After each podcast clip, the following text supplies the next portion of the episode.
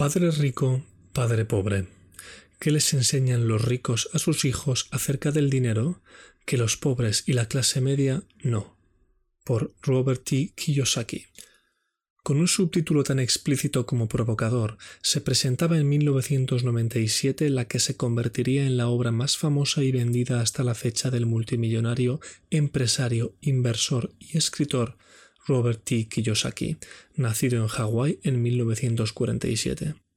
Más de 20 años después de su publicación, Padre Rico, Padre Pobre sigue siendo considerado uno de los libros de referencia en el mundo de las finanzas personales, a pesar de que algunas de sus tesis fueron y aún hoy siguen siendo puestas en tela de juicio por otros expertos, lo que da una idea de su influencia a través de pasajes supuestamente autobiográficos en los que contrapone la conservadora visión del mundo de su padre biológico, su padre pobre, a la del progenitor de un amigo que es quien le enseña a hacer dinero, su padre rico, Kiyosaki reivindica la importancia de recibir una educación financiera desde una edad temprana. Solo así, sostiene el autor, será capaz cada persona de gozar de libertad económica y de escapar de lo que él denomina la carrera de la rata, que no es otra cosa que el estilo de vida de quienes estudian, se licencian, encuentran un empleo y terminan endeudados por el resto de sus días. Kiyosaki aboga por que el dinero trabaje para uno mismo, pero para lograr ese objetivo es crucial aprender a diferenciar entre lo que son activos y pasivos. En Padre Rico, Padre Pobre, con más de un millón y medio de ejemplares vendidos, el inversor traza una ruta amena y accesible en la que va desgranando tanto las actitudes como las estrategias que ayudan a desarrollar la inteligencia financiera la oportunidad de comparar puntos de vista o el origen del pensamiento crítico. Kiyosaki contó en su infancia, como relata al principio del libro, con dos figuras paternas de pensamientos diametralmente opuestos en cuanto al dinero. Una de ellas era la de su padre, un hombre formado académicamente y con un trabajo bien remunerado, la otra la de su mentor, el padre de su amigo Mike, una persona adinerada y con experiencia financiera que le acabaría enseñando las claves para disfrutar de una buena salud económica. El proceso de aprendizaje, no obstante, no le resultó fácil. Al principio se encontraba a menudo con consejos opuestos según le llegaran de uno u otro de sus padres. Esto, que de primeras le confundía, al poco no hizo otra cosa que espolear su curiosidad y hacer que se formularan más preguntas, pero aún más importante, que encontrara sus propias respuestas. Pensar por sí mismo sin dar por buenos o malos los argumentos de sus padres simplemente por el hecho de proceder de ellos fue la primera gran lección que aprendió el pequeño Robert. La capacidad para desarrollar un pensamiento crítico era el primer paso de un plan medido por su padre rico para llegar a convertirle a él y a su propio hijo Mike en personas capaces de hacer que el dinero trabajara para ellos y no al contrario. En ese contexto, destaca Kiyosaki, en las escuelas no se enseña nada sobre el dinero. Ya cinco años antes de que viera la luz Padre Rico, Padre Pobre, había abordado este problema en su primer libro titulado con toda la intención polemista Si desea ser rico y feliz, no vaya a la escuela.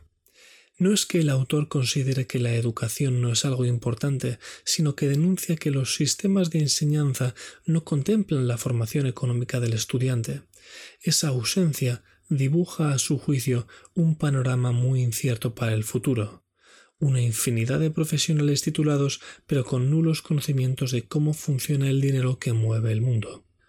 Al no recibir una educación financiera en la escuela, los jóvenes quedan al albur de lo que les transmitan sus padres, unos padres que en su inmensa mayoría son pobres. Llegado este punto es donde el pequeño Kiyosaki encontraba distancias abismales entre las formas de pensar de sus dos padres. Mientras el padre pobre le instaba a estudiar mucho para lograr el día de mañana un empleo en una empresa importante, el padre rico le animaba a hacer lo mismo, pero para comprarla. De igual forma, mientras que su padre pobre creía tener en su casa su mayor inversión y su activo más importante, su padre rico defendía que, muy al contrario, la vivienda es un pasivo. Esta última es una de las tesis sobre las que más insiste Kiyosaki a lo largo del libro. Con la perspectiva del tiempo, el autor se dio cuenta de que la forma en que cada uno piensa acaba marcando su vida. Su padre pobre, a pesar de que ganaba un buen dinero, decía que nunca sería rico. Con tal predisposición, eso es lo que ocurrió. Su padre rico, en cambio, aunque atravesó momentos de bancarrota, sostenía que ésta es temporal, mientras que la pobreza es eterna. A los nueve años de edad, y durante un periodo que se prolongaría durante treinta años, Robert decidió que prestaría atención a su padre rico respecto a los asuntos financieros, a pesar de que quien realmente tenía formación universitaria era su padre pobre. El padre de Mike sabía que el dinero es una forma de poder, pero tenía aún más claro que la educación financiera te permite controlarlo.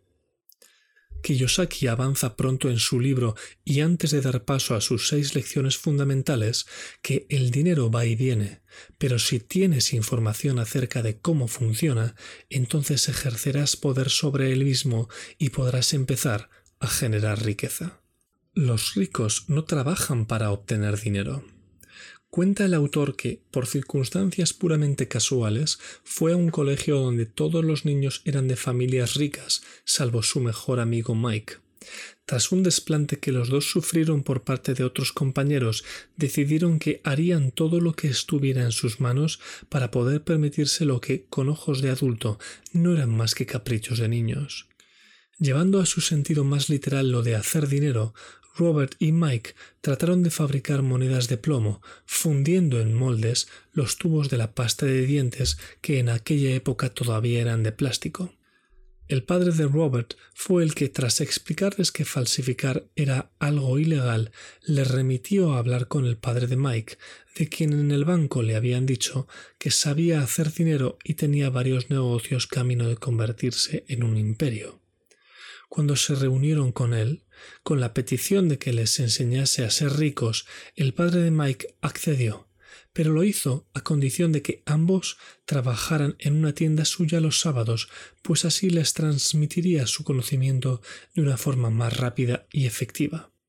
De manera deliberada, el sueldo que les propuso era irrisorio. Cuando apenas había pasado un mes, Robert comunicó a Mike que quería renunciar. El padre rico sabía que ese momento iba a llegar y había advertido a su hijo de que le avisara cuando su amigo le anunciara su propósito de abandonar. Entonces le citó a solas y le forzó a que le explicara sin rodeos el motivo de la renuncia. El motivo era tanto el poco dinero que le pagaba como la promesa incumplida de enseñarle a ser rico. En ese momento, el padre de Mike le hizo ver que acababa de darle una primera y valiosa lección. Le había roto todos los esquemas que conocía hasta la fecha sobre lo que suponía aprender algo como sujeto pasivo. Le gustó que el niño se quejara por el salario injusto, dado que, en su experiencia, la mayoría de la gente es conformista y no quiere correr riesgos. El curso que había diseñado para Robert y Mike iba a ser un reflejo de la vida real, y la primera lección era muy clara. Los pobres y la clase media trabajan para obtener dinero. Los ricos hacen que el dinero trabaje para ellos. Para eso, ahora debía usar el cerebro, toda vez que le había demostrado que le movía la pasión y no el miedo como al resto. El que desde ese momento se convirtió para él en su mentor o padre rico, como vino a llamarle, le explicó que le había puesto a prueba. Esa medicina de la vida de amargo sabor que él había probado durante un mes era lo que, multiplicado por cincuenta años, vive la gente que trabaja para obtener dinero, le indicó. Con el agravante de que, además, el gobierno se lleva una sustanciosa parte de lo que ganan. A partir de ahora, les haría trabajar sin cobrar. Tres semanas después de que el padre rico le enseñara la lección de no ceder ante el miedo, tocó otra, la de no caer en los brazos de la codicia. Reunió a su hijo Mike y a Robert y tras cuestionar ante ellos la falta de ambición de los trabajadores que tenía en sus negocios, se ofreció a pagarles de nuevo. Esta vez fue subiendo poco a poco la oferta de sus emolumentos hasta cifras muy considerables. Sin embargo, pese a lo tentadoras que eran las propuestas, emergió la parte de los niños que no estaba en venta y que quería saber hasta dónde llevaba todo aquello. Querían saber. Entonces el padre rico vio que habían huido del patrón, habían escapado de la carrera de la rata, la cual impele a las personas al interminable ciclo de trabajar para ganar dinero y pagar recibos, y de querer ganar más para gastar más y pagar cada vez más. Como los hámsters corriendo en la rueda dentro de la jaula, si querían aprender a manejar el dinero, deberían evitar a toda costa que éste controlara sus emociones, tal cual habían hecho cuando él les puso a prueba con esas suculentas cantidades. El padre rico veía un empleo como una solución a corto plazo para un problema permanente. Por eso, sin dejar de lado la importancia de su formación académica, iba a enseñarles a manejar el poder del dinero sin temerlo, haciéndoles ver que esta es la única manera de evitar la trampa de convertirse en esclavos del mismo. Con esas dos lecciones les había demostrado que podían usar sus emociones para pensar en lugar de pensar con sus emociones seguirían trabajando gratis para no tener la mente centrada en la nómina. Habrían de usar el cerebro para ver lo que no ven quienes solo están preocupados por el dinero y la seguridad de una nómina. Dos sábados después de aquel encuentro, al término de su jornada laboral y sin ser demasiado consciente de ello, Robert descubrió una oportunidad de negocio. Vio a la encargada de la tienda donde trabajaba tirar los tebeos desfasados pidió permiso para quedárselos a cambio del compromiso de no revenderlos. Lo que hizo fue recopilar una gran cantidad y montar una biblioteca pública de TVOs en el sótano de Mike. La entrada era mucho más barata de lo que costaban esas historietas y los niños podían leer todas las que quisieran durante las dos horas de apertura del negocio. Contrataron a la hermana de Mike como responsable en tres meses habían ganado 9,5 dólares a la semana, de los que uno era para la encargada que aprovechaba el tiempo para estudiar. El padre rico estaba muy feliz de ver que habían asimilado la lección de hacer que el dinero trabajara para ellos, incluso sin estar presentes en el negocio, o lo que es lo mismo, habían generado ingresos pasivos. Y eso fue gracias a que al no cobrar por el trabajo que hacían se les agudizó el ingenio y hallaron una oportunidad de ganar dinero. La importancia de la educación financiera. En un enorme salto temporal, la obra pasa al año 1990, con Mike controlando y ampliando el imperio que heredó de su padre, a la vez que prepara a su hijo para que le releve a él cuando llegue el momento. Cuatro años después de eso, en 1994, Robert se ha retirado con 47 años de edad. No es que realmente deje de trabajar, sino que ha alcanzado un punto en el que sus activos crecen por sí solos y su fortuna es capaz de enfrentarse a cualquier imprevisto para llegar a tan cómoda situación, ha aplicado la máxima de que más que la cantidad de dinero que hagas, importa cuánto dinero guardes, y no se refiere con ello al ahorro que todos conocemos. Kiyosaki remite una vez más a la inteligencia financiera sin la cual el dinero se evapora rápidamente. Sin una correcta educación económica, una fortuna sobrevenida por una herencia o por un premio de lotería puede desaparecer de las manos de su dueño en muy poco tiempo. El autor admite que es posible que la contabilidad sea la materia más confusa y aburrida del mundo, pero recalca que si uno desea ser rico a largo plazo, tal vez también sea la más importante. Su aprendizaje de la materia siendo niño mediante dibujos antes de llegar a los números hizo que entendiera mejor los movimientos del dinero y la jerga de las finanzas. Kiyosaki apunta que parte del fracaso escolar de los jóvenes de hoy en día obedece a que son conscientes de que su éxito profesional ya no está directamente relacionado como antaño con su rendimiento académico. Otra laguna notable en la educación, además del desconocimiento sobre cómo hacer dinero, es la aptitud financiera, que es la que te enseña cómo manejar tus fondos, evitar que te los quiten, conservarlos durante más tiempo y hacer que trabajen por ti. Kiyosaki expone en el libro las reglas que cimentan la educación financiera con la que llegó a crear la fortuna que hoy posee. Primero, saber diferenciar entre activos y pasivos. Lo resume de forma tan gráfica como simple. Un activo pone dinero en mi bolsillo y un pasivo saca dinero de él. Segundo, saber leer los números. Las palabras por sí solas dicen poco, lo que importa es la historia que te cuentan al juntarse. Con los números ocurre otro tanto de lo mismo.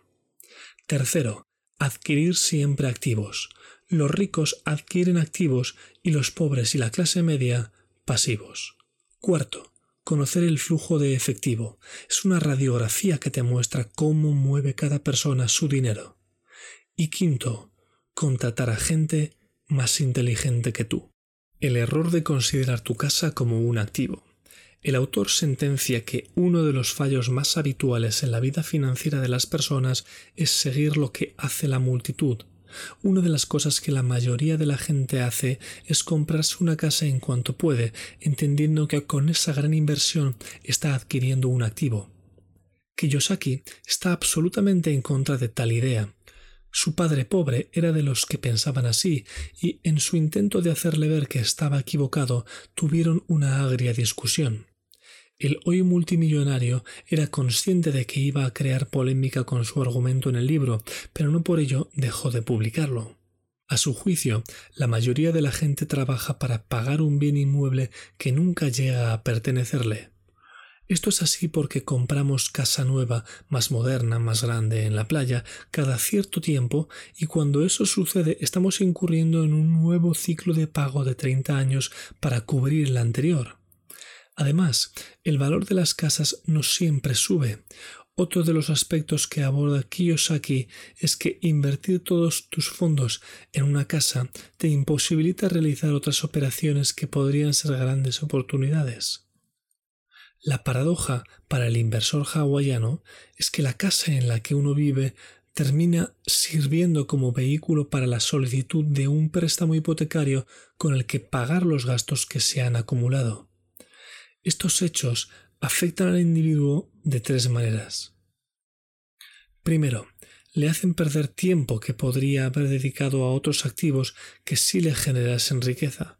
Segundo, le hacen perder un capital adicional que podría invertir en lugar de usarlo para pagar los gastos de mantenimiento propios de la casa. Y tercero, le hacen perder educación financiera en tanto que al no invertir nunca acumulará experiencia en su casilla de activos. Con todo, este experto inversor matiza que lo dicho no significa que uno no deba comprarse una casa, pero sí debería tenerse claro que para adquirir una vivienda más cara antes debemos obtener activos que generen el flujo de efectivo para pagarla. De lo contrario, el gasto se acaba equiparando a los ingresos, lo que directamente impide invertir en activos y, en definitiva, los pasivos acaban siendo siempre mayores. De nuevo asistimos a la carrera de la rata como un cáncer de la clase media cuyo estilo de vida se supedita por completo a su nómina. Cuando uno es empleado y tiene una casa, en realidad está trabajando para tres entidades. La empresa, pues tu trabajo enriquece al dueño, el gobierno, te sorprendería saber que las estadísticas dicen que de enero a mayo trabajas para cubrir lo que tienes que darle al gobierno en forma de impuestos y el banco. El siguiente concepto en mayor cuantía de gasto tras los impuestos corresponde al pago de la hipoteca y la deuda en tarjetas de crédito. Cuanto más trabajes, más parte proporcional de tu esfuerzo tendrás que ceder a los anteriores actores. Robert T. Kiyosaki concluye que este modelo que considera la casa como inversión junto a la filosofía de que un aumento de sueldo implica que es posible comprar un bien inmueble mayor o gastar más son las culpables de nuestra endeudada sociedad actual. En este mismo escenario, la gente rica se hace cada vez más rica gracias a que su columna de activos no deja de crecer. ¿Esto está exento de riesgos?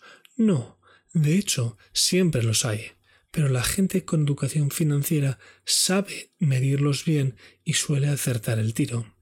Al final, la riqueza se mide por la cantidad de dinero que está generando tu propio dinero y cuál es, en consecuencia, tu capacidad de supervivencia económica.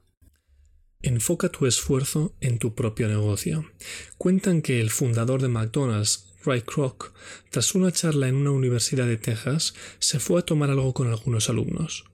Tras unas cervezas, les preguntó si sabían a qué negocio se dedicaba. Unas risas precedieron a la respuesta esperada por parte de uno de los estudiantes. ¿Quién no sabe que tu negocio es el de las hamburguesas? Kroc sonrió y le corrigió. Mi negocio son los bienes raíces. En efecto, McDonald's es el mayor propietario individual de bienes raíces del mundo, por encima incluso de la Iglesia Católica y con algunas de las ubicaciones más valiosas en ciudades de todo el mundo. El empresario sabía desde el primer momento que el éxito de cada franquicia de hamburguesas que abriera iba a depender del lugar y la situación del local. La moraleja es que hay una enorme diferencia entre la profesión que uno ejerce y su negocio, pese a que mucha gente tienda a asimilarlos. Ahí reside el tercer secreto de los ricos, centrarse en su propio negocio para lograr una seguridad financiera sustentada en la columna de activos y no en la de ingresos. Aunque suene crudo, Kiyosaki tiene claro que las dificultades económicas de la gente son la consecuencia de trabajar para alguien más que no sea uno mismo. Cuando llegan épocas de crisis es cuando los trabajadores se dan cuenta de que sus casas, las que consideraban sus grandes activos, se les atragantan de tanto que les cuesta pagar la cuota mensual de la hipoteca. Para él, la clave está en mantener unos gastos bajos, reducir los pasivos a la mínima expresión e ir construyendo una base sólida de activos. Pero, ¿qué tipo de activos sugiere adquirir? ¿Negocios que no exijan tu presencia? ¿Acciones? ¿Bonos? ¿Bienes raíces que generen ingresos? ¿Pagarés o notas de deuda? pago de derechos por propiedad intelectual o artística y en suma cualquier cosa que valga, genere ingresos o aumente de valor y para la que haya siempre gente dispuesta a comprar. Otro de los dogmas que echa por tierra es la idea de fundar una empresa cuando no se encuentra empleo. Justifica su postura en lo duro que es la gestión y las pocas posibilidades de éxito que tienen las nuevas compañías. Nueve de cada diez fracasan en los cinco primeros años. Y peor aún, nueve de cada diez de las que sobrepasan el primer lustro acaban echando la persiana también. Cuando Kiyosaki ensalza la importancia de enfocarte en tu propio negocio, no se refiere necesariamente a una compañía, sino a tu columna de activos. Los impuestos y el poder de las corporaciones. Kiyosaki defiende que la premisa de Robin Hood de quitarle a los ricos para dárselo a los pobres ha hecho más daño a estos últimos y a la clase media que a los adinerados. La verdad es que los ricos no pagan impuestos, afirma con rotundidad el autor. Echando la vista atrás en la historia, el escritor subraya que la aceptación de los impuestos se produjo por la creencia generalizada de que se aplicaría el concepto Robin Hood. Sin embargo, la voracidad económica del gobierno derivó en que las tasas se recaudaran también entre la clase media y a partir de ahí hacia abajo del todo. En mitad de la tormenta, los ricos vieron una rendija por la que colarse para esquivar estos gravámenes, crear compañías. La estructura legal corporativa, que también conocen los acaudalados, se queda al margen de tu estado financiero personal y del balance general. Una empresa, al contrario que un empleado, puede pagar gastos antes que pagar impuestos. Es una baza que aprovechan los ricos. Una vez más, la inteligencia financiera se erige como factor clave que sitúa a los ricos por encima de los pobres y la clase media. El poderoso, y quien tiene dinero lo es, cambia lo que no le conviene echando mano de todos sus derechos. Y el conocimiento es el principal de todos ellos. Si eres inteligente y hábil, la gente no podrá mangonearte, aleccionó el padre rico Kiyosaki, para quien la inteligencia financiera o IQ financiero debe incluir el control de varias áreas.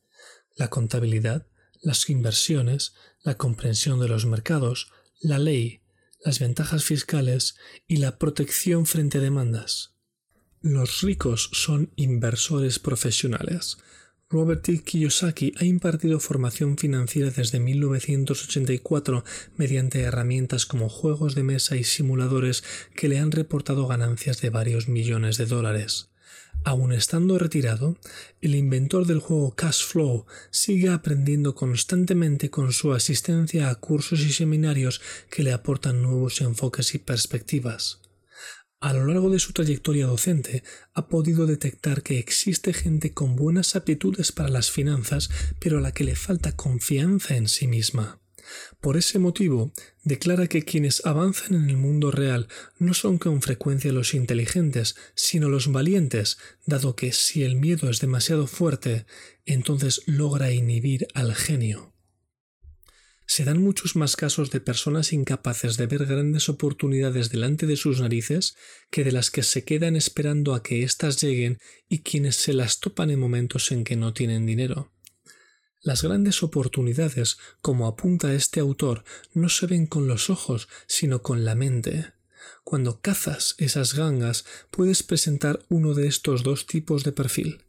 El inversor por paquetes, es decir, aquel que cuenta con un distribuidor equivalente a una inmobiliaria o un corredor de bolsa, este perfil de inversor es el más común, o bien el inversor que cree inversiones montando un negocio a su alrededor, este es el más profesional. Para formar parte del segundo tipo precisarás de tres habilidades. Primera, encontrar una oportunidad que nadie más haya visto. Segunda, aprender a reunir dinero sin necesidad de pedirlo al banco. Y tercera, contar con personas inteligentes, mejor si lo son más que tú. Por último, la resolución de problemas económicos conlleva dosis de creatividad. Trabajar más duro, ahorrar y pedir préstamos son los recursos de quienes no se percatan de que la suerte se crea, al igual que el dinero se inventa sin pagar impuestos, mediante ingeniería financiera y sin necesidad de quebrantar la ley. Trabajar para aprender, no por dinero. La realidad es que a la mayoría de la gente solo le haría falta aprender una habilidad más para hacer que sus ingresos se multiplicaran de forma notable. El padre rico resaltaba siempre a Robert y Mike la importancia de que supieran un poco acerca de todo antes de especializarse en un solo campo, como promulgaba el padre pobre. Kiyosaki anima a los jóvenes a buscar trabajo para aprender y no para ganar dinero. Este autor sostiene que hay algo de cierto en una teoría que afirma que los empleados trabajan lo justo para no ser despedidos, mientras que los empresarios pagan lo suficiente para que el personal no renuncie. Esos empleados son presa fácil de la carrera de la rata. Entonces, la pregunta sería, ¿aun teniendo formación financiera, ¿puedo seguir siendo pobre? Este especialista contabiliza hasta cinco razones que pueden obstaculizar tu progresión hacia la independencia económica. Primera, el miedo. El temor de mucha gente a perder dinero es superior a su deseo de llegar a ser rica.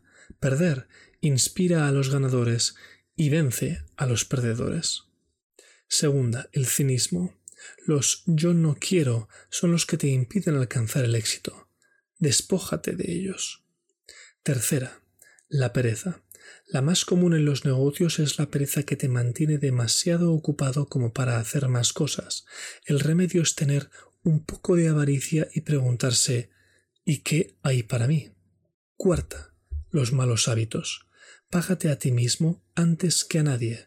La presión de pagar después a tus acreedores te forzará a pensar y encontrar nuevos activos. Y quinta, la arrogancia. Mucha gente la usa para tratar de esconder su ignorancia. Sin embargo, si no conoces algún tema, aprende o edúcate con un experto en la materia. Tus primeros pasos hacia la riqueza.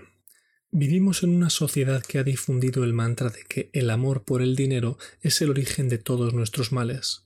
Kiyosaki, sin embargo, nos insta a despertar el genio financiero que todos llevamos dentro para hacer que el dinero trabaje para nosotros.